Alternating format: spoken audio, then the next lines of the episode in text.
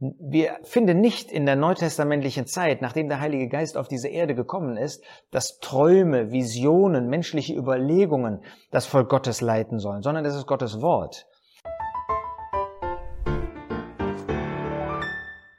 Das Fronleichnamsfest. Haben wir Christen etwas damit zu tun? Viele Christen in der katholischen Kirche feiern es und wir fragen uns, inwiefern wir als Gläubige mit diesem Fronleichnamsfest zu tun haben. Nun, bei Bible Teaching sind wir kein Kirchenkalender. Ja, wir wollen jetzt nicht ähm, einfach dem Kirchenkalender folgen, aber wir wollen doch aufmerksam machen auf sogenannte christliche Feste und wie wir als Christen eigentlich damit umgehen, sollen wir sie beobachten oder nicht. Nun, es gibt Feste, die haben eine feste Grundlage in Gottes Wort. Christi Himmelfahrt zum Beispiel. Aber es gibt andere Feste, und dazu gehört das von Leichnamsfest, sogenannte, äh, die haben überhaupt keine Grundlage in Gottes Wort. Das ist einfach Menschenerfindung. Trotzdem stellen sich manche nützlichen Fragen in Verbindung mit solchen Festen. Nun, was ist der Inhalt dieses Festes, des Fronleichnamsfestes? Es ist das Fest des allerheiligsten Leibes und Blutes Christi, so wird es genannt. Es ist ein Hochfest im Kirchenjahr der katholischen Kirche. Es ist die Feier der bleibenden Gegenwart Jesu Christi im sogenannten Sakrament der Eucharistie. Und die Bezeichnung von Leichnam selbst ist Mittelhochdeutsch, Frone Licham, für des Herrn Leib, von Fron, was den Herrn betrifft, und von Licham, was Leib betrifft. Nun, was ist die Art dieses Festes? Es ist ein sogenanntes Ideenfest, auch Devotionsfest, Andachtsfest genannt und ein Hochfest. Ideenfest bedeutet, dass in der Liturgie der römisch-katholischen Kirche eine Glaubenswahrheit in den Mittelpunkt der gottesdienstlichen Feier der heiligen Messe und des Stundengebets gestellt wird. Stundengebet, das heißt einzelne Tageszeiten, werden durch Gebet und Gottesdienst geheiligt. Worauf äh, bezieht man sich da? Eine Stelle ist 1. Thessalonicher 5, Vers 17, betet unablässig. Auch in den Psalmen, zum Beispiel in Psalm 119, finden wir, dass ähm, über solche Gebete, über feste Zeiten gesprochen wird.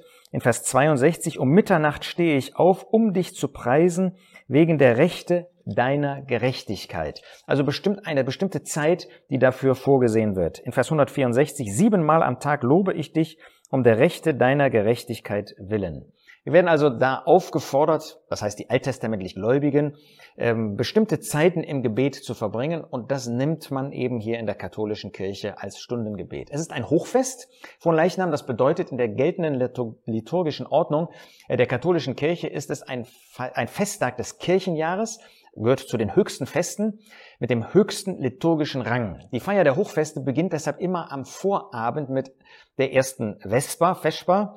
Äh, das ist nicht gemeint eben irgendwie eine Mahlzeit, diese Vesper, sondern es ist das Abendlob, also auch ein liturgischer Preis Gottes in einer bestimmten Ordnung. Es ist ein Sakrament von Leichnam. Das bedeutet, es ist ein Ritus als ein sichtbares Zeichen, also eine sichtbare Handlung einer unsichtbaren Wirklichkeit Gottes, und zwar zur Teilhabe der Gläubigen, der sogenannten Gläubigen des Volkes Gottes, daran, an dieser unsichtbaren Wirklichkeit Gottes. Der Mensch begegnet Gott und Gott begegnet dem Menschen. Und das Ganze wird dann auch als heilsnotwendig in der Kirche bezeichnet. Ein paar Gedanken zu der Entstehung von Fronleichnam. Da haben zwei Personen ähm, einen wesentlichen ähm, Einfluss gehabt. Das ist einmal Juliana von Lüttich, 1193 bis 1258 hat sie gelebt. Sie lebte in einem Kloster, wir würden also heute sagen eine Nonne, und der Papst Urban IV. Insgesamt wurde dieses Fest 1264 für die gesamte Kirche angeordnet. Wie kam es dazu? Als 16-jähriges Mädchen äh, war Juliana von Lüttich im Gebet in einer Kirche und da stand sie oder kniete vor dem Tabernakel, das ist der Aufbewahrungsort der in der Eucharistiefeier äh, konsekrierten, das heißt geweihten Hostie. Und sie hatte da eine Vision in dem Gebet. Ähm, ob sie träumte, wird uns nicht weiter gesagt. Mehrfach sah sie einen leuchtenden Mond, der hatte aber eine dunkle Stelle am Rand. Und sie hat dann nachher gesagt, Christus habe ihr selbst offenbart. Der Mond, das ist das Kirchenjahr. Und die dunkle Stelle, das ist das Fehlen eines Dank- und Sühnefestes, eines besonderen Festes zur Ehre des allerheiligsten Altarsakraments. Ihre Bestimmung sei es nun, das Kirchenjahr, um dieses Fest zu bereichern. Es fehlte eben, deshalb diese dunkle Stelle. Sie hatte aber erst keinen Mut, das auszusprechen. Erst 1230, da war sie Oberin des Klosters, das heißt, sie hatte schon einen höheren Rang in diesem Kloster, ging sie mit dem, wie sie sagte, Auftrag Gottes an die Öffentlichkeit, aber was erntete sie? Widerspruch. Sie wurde bezeichnet als eine schwärmerische Betschwester. Nun, in Verbindung mit ähm, dieser Antwort wurde es für sie immer schwieriger in dem Kloster. Ähm, sie erntete eben immer mehr Widerspruch und sie verließ dann das Kloster und führte ein Wanderleben. Aber ihr damaliger Beichtvater und auch der Lütticher Erzdiakon Jakob von Troyes, der später Papst Urban IV. wurde, sie hatten ein Ohr für sie. Sie haben das aufgenommen und fanden das gut. Und was machten sie als erstes? Sie brachten das als ein Fest in ihrer Gegend in Lüttich ein. Und dann kam es eben, dass dieser Erzdiakon zum Papst gewählt wurde. Und dann hat er als Papst natürlich andere Machtmöglichkeiten gehabt und hat dieses Fest eingeführt, auch für die gesamte Kirche. Was passiert jetzt an diesem Fronleichnamsfest? Was ist also die Liturgie dabei? Nun, es gibt eine enge Verbindung zu dem Gründonnerstag. Das ist also der Tag vor dem Karfreitag mit den Osterfeierlichkeiten, mit den Passafeierlichkeiten würde man in Israel sagen. Also mit der Einsetzung des, der Eucharistie, des Brotbrechens. Aber wegen des stillen Charakters der Karwoche wollte man da jetzt keine prunkvolle Feier, Festlichkeit machen und verlegte das Ganze auf den Donnerstag nach der Oktav des Pfingstfestes, also acht Tage nach dem Pfingstfest. Es ist dann eine heilige Messe, die den Mittelpunkt dieses von Leichnamsfestes bildet, die oft im Freien gefeiert wird. Und bei dieser Messe werden drei liturgische Texte gelesen. Erstens 1. Mose 14. Da liest man in den Versen 18 bis 20, wie Melchisedek, der König von Salem, Brot und Wein herausbrachte. Er war Priester Gottes des Höchsten und er segnete ihn, Abraham, und sprach, gesegnet sei Abraham von Gott, dem Höchsten, der Himmel und Erde besitzt. Und gepriesen sei Gott, der Höchste, der deine Feinde in deine Hand geliefert hat. Darüber hinaus werden 1. Korinther 11, Vers 23 bis 26 die Einsetzung des Gedächtnismahls, des Abendmahls für uns als Christen äh, gelesen und dann auch Lukas 9, Vers 11 bis 17, da geht es um die Brotvermehrung, die der Herr Jesus als Wunder getan hat. Also einer dieser drei Texte spricht tatsächlich von dem von der sogenannten Eucharistie, von dem Abendmahl, von dem Gedächtnismahl. Die anderen beiden Texte haben letztlich gar nichts damit zu tun, sondern sind Texte, wo es darum geht, äh, dass der Herr Jesus im tausendjährigen Reich zum Segen der Menschen kommen wird. Was passiert nun, nachdem diese liturgischen Texte gelesen worden sind? Dann findet eine Prozession statt, die wird Gottestracht genannt. Ähm, das ist die Begleitung der vom Priesterdiakon getragenen Monstranz mit dem Allerheiligsten. Das ist eine konsekrierte Hostie, also die geweihte Hostie. Und begleitet wird dieser Priester oder Diakon in einem Festzug durch Gläubige, die beten, laut beten und singen und durch die Straßen gehen. Dabei findet eine Beschirmung der Monstranz, also dieses ähm, Allerheiligsten, findet ähm, statt durch einen sogenannten Himmel. Stoffbaldachin ist das. Und dann läuft diese Menge mit diesem Priester, sie läuft zu vier Außenaltären, da machen sie sogenannte Statio, also einen, einen Halt, Segensaltäre, wo dann Vortragen von bestimmten Abschnitten aus den Evangelien ähm, vorgenommen wird. Dann werden Fürbitten ausgesprochen und der sakramentale Segen wird in alle Himmelsrichtungen ausgesprochen, also eine, ein Segensfest sozusagen. Der Prozessionsabschluss findet dann in der Pfarrkirche mit einigen Kirchenliedern statt. Und das Ganze soll das Bild des wandernden Gottesvolkes, früher in der, in der Wüste, eben heute hier in dieser Welt, mit dessen Mitte, wie das so ausgedrückt wird, Zentrum Christus, dem Brot des Lebens darstellen. Das ist also das von Leichnamsfest. Nun ein paar Anmerkungen dazu. Erstens, im Neuen Testament finden wir außer dem Mahl des Herrn an dem ersten Tag der Woche überhaupt nicht, dass eine Feierlichkeit angeordnet wird. Wir können ja noch nicht mal bei dem Brotbrechen von einer Feier sprechen. Gottes Wort tut das jedenfalls nicht, aber es ist doch ein feierlicher Moment. Aber in Apostelgeschichte 20, Vers 7 lesen wir am ersten Tag der Woche, als wir versammelt waren, um Brot zu brechen. Und 1. Korinther 16 zeigt uns, ähm, dass offensichtlich der Geist Gottes ausdrücklich wollte, dass wir an jedem, an jedem ersten Tag der Woche das tun. Da wird das nämlich verbunden mit der Sammlung. Da heißt es in Vers 2, an jedem ersten Wochentag lege ein jeder von euch bei sich zurück und sammle auf, je nachdem er gedeihen hat, damit nicht dann, wenn ich komme, Sammlungen stattfinden. Man sollte also sammeln und Hebräer 13 und andere Stellen machen deutlich, dass das Gedächtnismahl und die Sammlung zusammengehören. Gott will also, dass wir am ersten Tag der Woche uns versammeln, von anderen notwendigen Versammlungen in dieser Weise spricht Feierlichkeiten erst recht, spricht Gottes Wort weiter nicht. Sie spricht natürlich, wir haben das gesehen, ähm, du kannst das bei den äh, Videos über die Versammlung, die Gemeinde Gottes sehen. Es gibt verschiedene Zusammenkommen der Versammlung. Da dürfen wir uns versammeln am ersten Tag der Woche und auch in der Woche. Aber von Feiern als solche ist sonst keine Rede. Zweitens, wir haben nur zwei äußerliche Handlungen im Neuen Testament, die uns gezeigt werden. Die Taufe, ein Untertauchen nicht durch das Untertauchen geschieht etwas Besonderes, sondern es ist ein Symbol von der Tatsache, dass wir mit Christus gestorben sind. Und dann haben wir eben das Mahl des Herrn als eine äußere Handlung und die jeweiligen geistlichen Bedeutungen werden uns ja genannt an den Stellen. Mehr äußerliche Handlungen stellt uns das Neue Testament so nicht vor. Drittens, müssen wir bedenken, dass wir einen jüdischen Lagercharakter haben, immer da, wo jüdische Elemente ähm, aufgenommen werden. Und was ist jüdisch? Jüdisch ist äußerlich zu sein.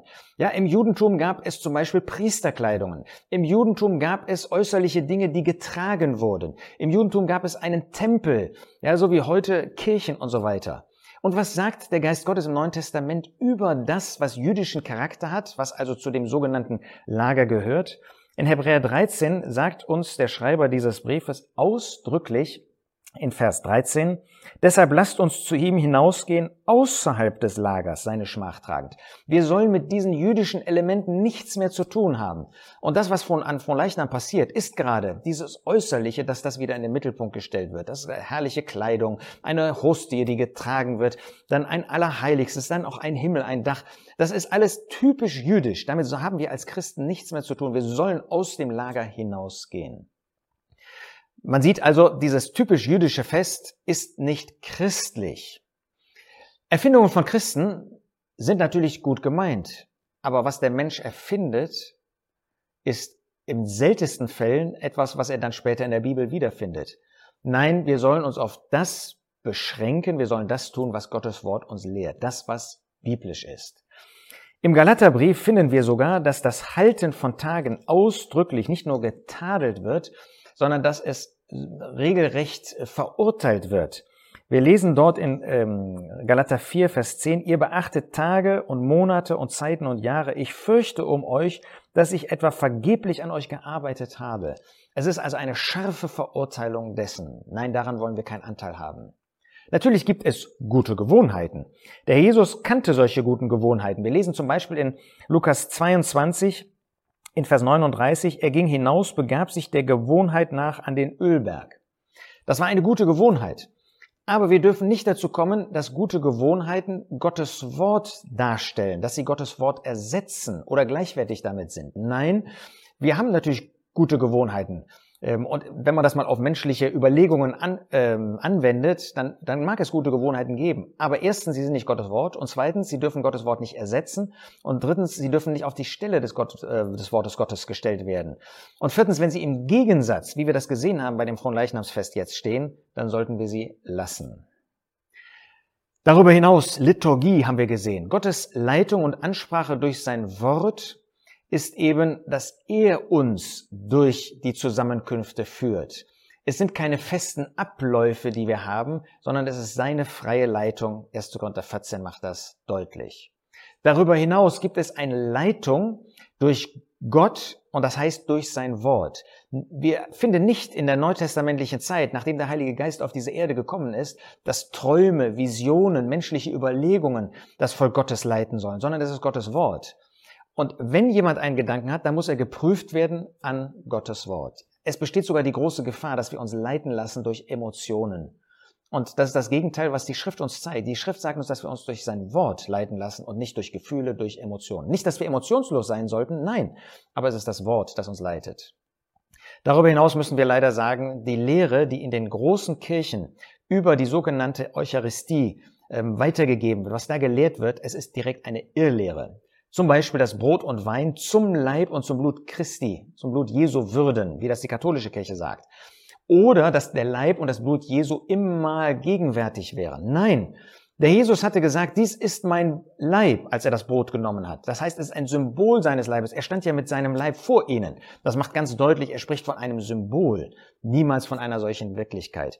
Für uns ist das aber wertvoll, wenn wir zum Brotbrechen zusammenkommen, zum Mahl des Herrn, zum Gedächtnis des Herrn, dass wir wirklich an diese Inhalte denken, dass wir eben nicht auf einen Tag im Jahr warten, sondern dass wir an jedem ersten Tag der Woche in besonderer Weise an den Herrn Jesus denken dürfen, in seinen Leiden, wie das Brot von seinem ähm, Körper symbolisch spricht, den er in den Tod gegeben hat. Wie das Brot 1. Korinther 10 deutlich macht, das ist die Versammlung, die Gemeinde Gottes, alle Erlösten gemeinsam. Wie das Blut davon spricht, dass er sein Leben in den Tod gegeben hat, dass er Sühnung bewirkt hat. Und wie das ähm, Blut eben auch davon spricht, weil es das Blut des neuen Bundes ist, dass auf dieser Grundlage sein irdisches Volk in der Zukunft ähm, errettet werden wird. So dürfen wir diese Wirklichkeit, dürfen wir uns vor Herzen führen, uns aber nicht mit diesem mit diesen Irrlehren auseinandersetzen und die für uns gültig machen. Ja, es sind sogar, man muss sagen, Götzenbilder letztendlich. Ähm, wenn man äh, zum Beispiel einmal in den Propheten Amos hineinschaut, ähm, da findet man, dass auch das Volk Israel schon so böse Dinge getragen haben. Da heißt es in dem Propheten Amos in Kapitel 5, in Vers 26, ja, ihr habt den Sikut, euren König, und den Kion, eure Götzenbilder getragen, das Sternbild eures Gottes, die ihr euch gemacht habt. Und hier hat der Mensch in unserer kirchlichen Zeit, in der christlichen Zeit, hat sich auch seine eigenen Götzen gemacht. Nein, damit sollten wir nichts zu tun haben. Schon gar nicht sind diese Dinge heilsnotwendig. In Johannes 3 sehen wir, was heilsnotwendig ist. Und das ist das Einzige, was heilsnotwendig ist. Da sagt der Herr Jesus zu Nikodemus in Johannes 3, Vers 16, so hat Gott die Welt geliebt, dass er seinen eingeborenen Sohn gab, damit jeder, der an ihn glaubt, nicht verloren gehe, sondern ewiges Leben habe. Wir sehen also, das ist heilslos notwendig, nicht Sakramente, die der Mensch gemacht hat. Dann eine weitere Anmerkung. Natürlich gibt es einen großen geistlichen Segen durch Frauen in Gottes Wort. Zum Beispiel finden wir Deborah, finden wir Hannah, finden wir Esther, finden wir im Neuen Testament eine Lydia, finden wir eine Maria. Aber wir finden überhaupt nicht in Gottes Wort im Neuen Testament, dass durch Frauen Belehrungen oder Neuausrichtungen gegeben werden. Im Gegenteil, 1 Timotheus 2, Verse 12 bis 15 macht ganz deutlich, dass Gott das ausdrücklich nicht will, dass er ihnen untersagt zu lehren. Sie haben keine Lehrgabe. Sie haben in dieser Hinsicht in der Versammlung in der Gemeinde Gottes keine Aufgabe.